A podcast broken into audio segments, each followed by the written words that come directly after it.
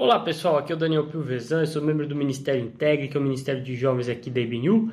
Hoje vamos dar continuidade ao nosso devocional que estamos fazendo naquele livrinho do Timothy Keller, O Evangelho na Vida. É, estamos hoje então no capítulo 6, que vai falar sobre o trabalho, e o nome do capítulo é Cultivando o Jardim. Eu quero te convidar a conferir aqui no nosso canal outros vídeos também de outros livros do Timothy Keller, como Gálatas para você, Encontros com Jesus, que podem abençoar a sua vida. Bom, o Timothy Keller começa a sua reflexão é, em cima de Mateus capítulo 6, versículo 19 até o 21, que diz o seguinte: Não acumulem para vocês tesouros na terra, onde a traça e a ferrugem destroem e onde os ladrões arrombam e furtam. Mas acumulem para vocês tesouros no céu, onde a traça e a ferrugem não destroem e onde os ladrões não arrombam nem furtam. Pois onde estiver o seu tesouro, aí estará também o seu coração. Bom, esse texto ele acaba nos ensinando muito sobre aquilo que nós passamos a nos dedicar. Então, se nós nos dedicamos, se nós, nos, nós valorizamos as coisas desse mundo, o trabalho, o dinheiro, enfim, todas as coisas que estão à nossa volta, então nós iremos nos dedicar a isso. Existem pessoas que se dedicam muito ao trabalho e exclusivamente para o trabalho. Mas se nós valorizamos verdadeiramente a Cristo, então a nossa dedicação está em Cristo. E isso faz toda a diferença quando nós falamos do nosso ambiente de trabalho, de tudo aquilo que nós realizamos no nosso trabalho, seja você advogado, seja você professor ou engenheiro, enfim, qualquer que seja a sua profissão, essa profissão ela deve ser impactada pelo evangelho pelo menos de alguma forma. Ora, nós fomos salvos através de Cristo, através do seu sacrifício na cruz. Esse sacrifício, ele nos traz uma nova realidade de vida, algo diferente, algo novo nas nossas mentes. Nós passamos a enxergar o mundo de forma diferente porque nós vemos aquilo que Cristo fez por nós. Então, isso significa que o evangelho ele traz um impacto muito forte no nosso coração e, por consequência, também tem que trazer um impacto muito forte na maneira que nós fazemos o nosso trabalho. É, e é muito interessante porque o nosso trabalho ele envolve uma grande parte da nossa vida. Eu fiz uma pesquisa e eu acabei vendo aqui que nós trabalhamos, olha só, nós trabalhamos cerca de 1737 horas durante um ano. Essa é a média de horas que um brasileiro trabalha.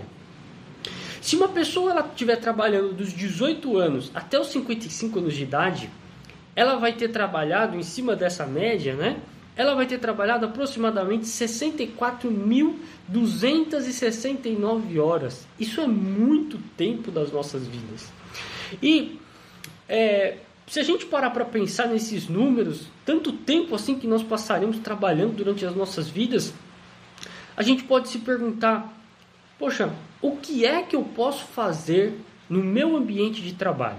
Bom, muitos cristãos eles acabam separando a sua fé, as suas convicções na Bíblia, as suas convicções acerca de Deus, acerca do mundo, etc. Eles acabam separando tudo isso do seu trabalho. E também eles acabam separando isso do modo com que eles fazem o seu trabalho. E aí a gente pode se perguntar: poxa, será que eu sou um profissional? Será que eu sou um trabalhador que também sou cristão? Ou será que eu sou um profissional, um trabalhador, seja qual, qual for a minha área, moldado no trabalho pelo Evangelho? Será que o Evangelho está moldando tudo aquilo que eu faço, a maneira com que eu faço?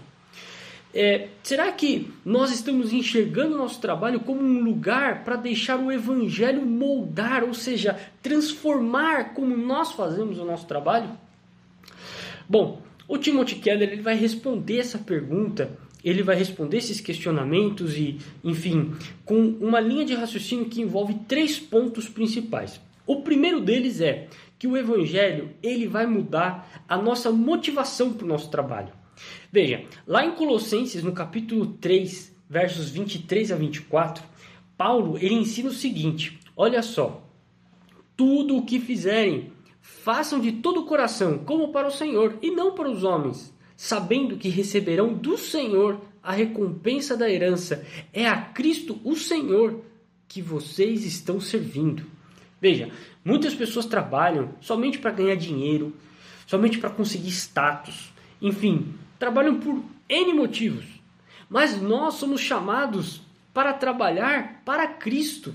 O nosso trabalho, a nossa motivação para o nosso trabalho é Deus.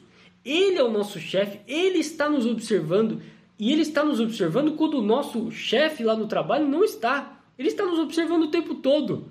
Ele, o nosso Senhor, Jesus Cristo, é a nossa recompensa quando falamos de trabalho. Veja, isso pode até é, ser muito bom, muito, esse, esse, raciocínio né, pode ser muito positivo para nós quando nós pensamos assim, ah, eu não sou uma pessoa que eu gosto muito de trabalhar, então esse raciocínio ajuda uma pessoa que talvez não goste muito de trabalhar, né? Poxa, estou trabalhando para Deus, vou me empenhar para fazer o meu melhor. É, mas infelizmente tem algumas pessoas que vão acabar trabalhando demais, que são justamente o contrário dessas. Né? São pessoas que se sentem extremamente motivadas para trabalhar e trabalham tanto, mas tanto, que é, a gente vê aí tantas notícias, tantas é, situações em que algumas pessoas acabam chegando até aquela síndrome de burnout. Né? Então, o trabalho ele pode ser algo prejudicial para algumas pessoas. Então, nesse momento, nós precisamos lembrar do descanso, o descanso que Cristo nos dá. Né?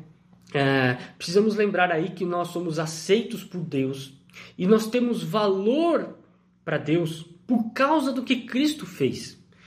Quer dizer, a nossa motivação para o trabalho não pode ser o dinheiro. A nossa motivação é Cristo. E se é Cristo, então temos que descansar nele.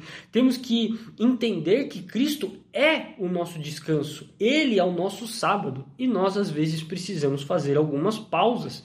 Precisamos parar de trabalhar, precisamos descansar um pouco, recarregar as nossas energias para então retornar ao trabalho e continuar dando o nosso melhor para Cristo. Então, é, é isso que nós precisamos entender a respeito do trabalho. Um segundo ponto que o Timothy Keller vai trazer no livro é que o evangelho ele muda a ética do nosso trabalho. A Bíblia ela fala de muitos princípios éticos. A Bíblia fala sobre honestidade, sobre verdade, enfim, sobre muitas questões éticas, né? E nos nossos trabalhos, no, no nosso é, dia a dia, pode surgir aí dilemas éticos, muitos dilemas éticos.